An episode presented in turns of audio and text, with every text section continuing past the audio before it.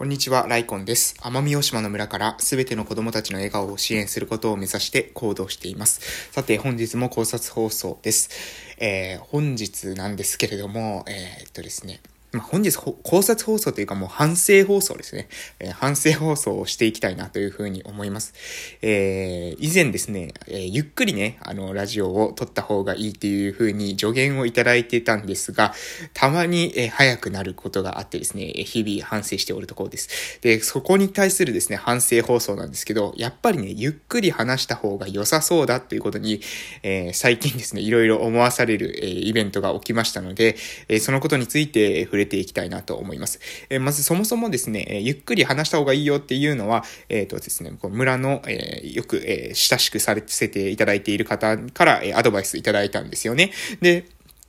それはですね、ま、まあ、一貫聞いたときに、その、どっちかわからなかったんですよね。早く行った方がいいのか、ゆっくり行った方がいいのか。ただし、ゆっくり行ったことっていうのはですね、ほとんどなかったので、えー、試すという意味も含めてね、ゆっくり話そうかなというふうに思ったわけです。で、えー、なんでですね、あのー、今日反省放送というふうに言ってるのかというと、えっと、最近ですね、え、まあ、いろんな情報を見てると、えっ、ー、と、まあ私が大好き、キングコングの西野さんのですね、また、えー、ラジオを聞いてたらですね、情報量の多いラジオは危険っていうような話をしてたんですね。で、それを聞いたときになるほどと思って、本当にですね、あの、目から鱗というか、かなり衝撃をえ受けたんですけど、えー、自分、あ、まあいいや、一旦さ、その内容、まずラジオの内容から、えー、話しますね。え情報量の多いラジオがなぜ危険なのかということなんですが、えー、こういったラジオとか音声配信っていうのは結構ね、何か作業をしながら、ながら聞きで聞くことが多いと。いうことです。まずそもそも。え YouTube とかは、えー、テレビ画面をつけたり、テレビじゃないですね。このスマホ画面をつけて、そのスマホ画面を見ながら、YouTube をメインにして、えー、楽しんでいると思うんですが、えっ、ー、と、こういった音声配信に関しては、何かね、作業中、例えば家事をしながらとか、車で運転しながらとか、えそういった時にですね、聞けるっていうのが特徴なんですよ。え要するに、目を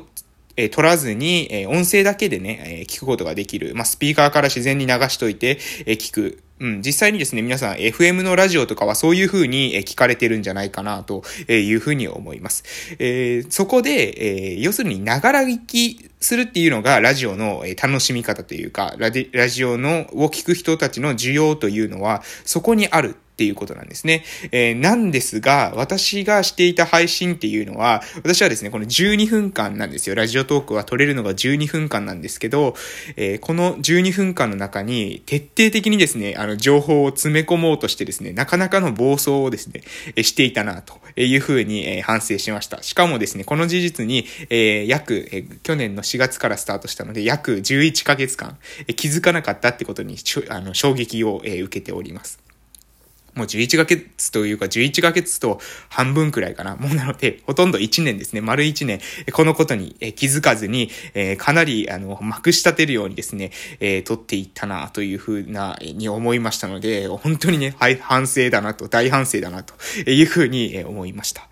で、え、これってね、こういうことって結構ですね、あるな、というふうに思ってて、で、それはどう、どういうことなのかというと、自分は、えー、サービス精神というか、自分は、あの、情報をたくさんね、あの、詰め込んだ方がいいんじゃないかなというふうに思って、えー、やっていたし、それ以外のことっていうのを特に考えずにやっていたけれども、周りの人たちからするとですね、えー、それがあまり、えー、嬉しくないというか、もうちょっとゆっくり話してほしいなとか、もう少し、えー、情報量を減らしてほしいなっていう風な、こういった、えー、ズレが起きることっていうのは、なんかお互いにとってね、あまり良くないなという風に思います。もちろん、情報を発信する人も、その自分が思ってる情報が相手になかなか届かないっていう風な、えデメリットがありますし、相手からしても、情報を受け取りたいのに、そんなに剛速球でボールを投げられたらねね、なかなか取れないよという風になってしまうので、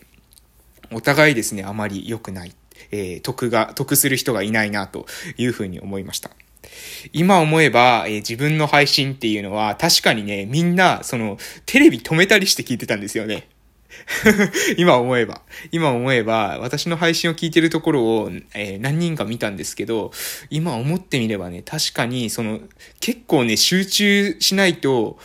うん、かなりスピードを速く話してたので、集中しないとすぐね、聞き逃したら一瞬でわからなくなるような、えー、内容だったし、何回もね、聞かないと、えー、かりにくいような、まあそれで私も何回も聞いてくださいみたいな感じで話してたと思うんですけど、そうじゃなくて、1回あたりの量、情報量っていうのを薄めて、それを、えー、小分けにしてですね、出していく。まあ、12分間話すにしても、その12分間の内容を、え薄めにして、で、えー、別にながら聞きしながら聞いたとしても、ある程度理解できるような、え内容にしておく。集中して、この、えラジオトークに、え音声配信にですね、全集中しないと聞けないようなコンテンツを作らないってことですね。そういった作品を作らないってことです。えこれがね、重要なんだなっていうことを、最近本当にね、あの、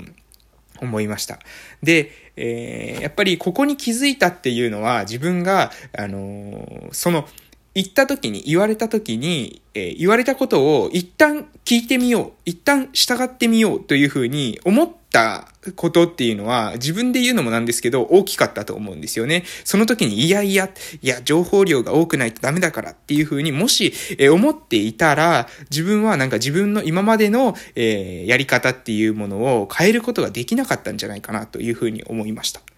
しかし、それは重要じゃないんですよね。そこが本質じゃないと思います。私がやりたいのは、この音声配信をなぜ始めたのか。それは自分の思いとか考えっていうのを残しておきたい。まあ、記録しておきたいという側面と、それを伝えるときに繰り返し繰り返し人に説明していくと、え、していくよりも、こういったもので取っておいて、その人たちが興味を持ったときに自分のタイミングでアクセスできるようにした方が合理的じゃないかなっていうふうに思って、要するに自分の考えを届けるためにこういった配信を使い始めたわけなんですね。それなのに、いつの間にか私が喋りたいことだけを喋ると。私が自分で、えー、これだけ早く喋れたら、えー、もっと早く、もっと早くとかですね、もっと情報量、もっと情報量みたいな感じで、自分の中で勝手な軸を作って、えそこで、えー、自分の中でなんか上がっ、能力が上がっているような気がしていて、えしかし実際は、え世界、あの、社会にはですね、別に求められてないものを作るというふうなことをしてしまっていたわけですね。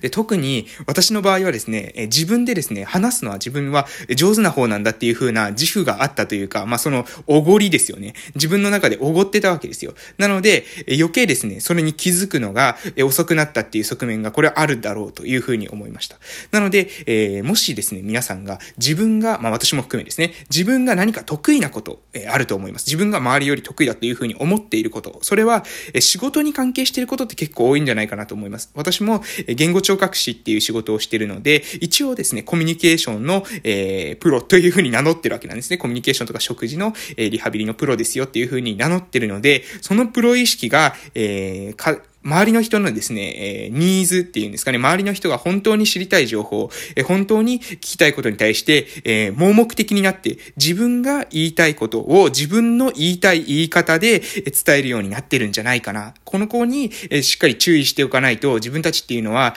え、すぐですね、暴走してしまう、え、そういった側面が人間っていうのはあるんじゃないかなというふうに思いました。もちろんですね、私みたいに、え、暴走する人はいないかもしれません。1年間もですね、暴走する人はいないかもしれませんが、え、意外と、とえー、そういった人も、うん、自分が、ここは大丈夫、自分ができると思っているところにこそですね、実は、えー、もう少し改善を、えー、の余地があって、それは人の話を聞くことで、え、改善できることっていうのが、え、あるんじゃないかなというふうに思います。本当に、え、私もですね、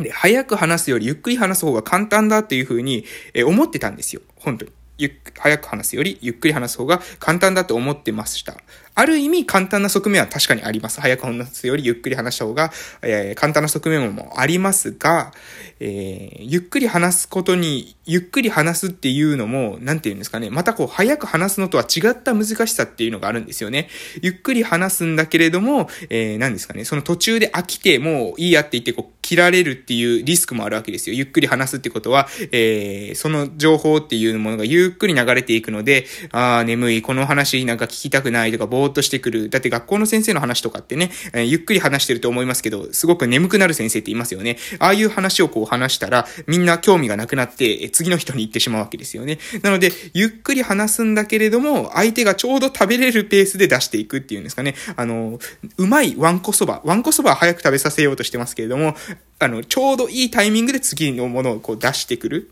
何ですかね、ワンコそばじゃないかな？フルコースかな？フルコースの料理は、えっ、ー、と、自分がこう食べ終わってちょうどいいタイミングで次の人がですね、次の、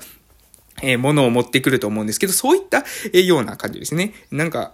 これぐらいのスピードがいいのかなっていう風に調整して適切なタイミングで適切な時に出す。そして自分が言いたい情報っていうのを一個のものにたくさん詰め込むっていうよりは薄めて、えー、ながら聞きでも消費できるように、えー、他の何か、えー、違う、作業中とかね、他のま運転中とか、えー、料理中とか、そういった時にでも聞けるように、えー、あんまり情報量を詰めない。たまに気がそれて聞き逃したとしても、すぐふっと戻ってこれるような内容にしておくっていうのを、今後はですね、意識しようかなと思いました。うん。本当にね、えー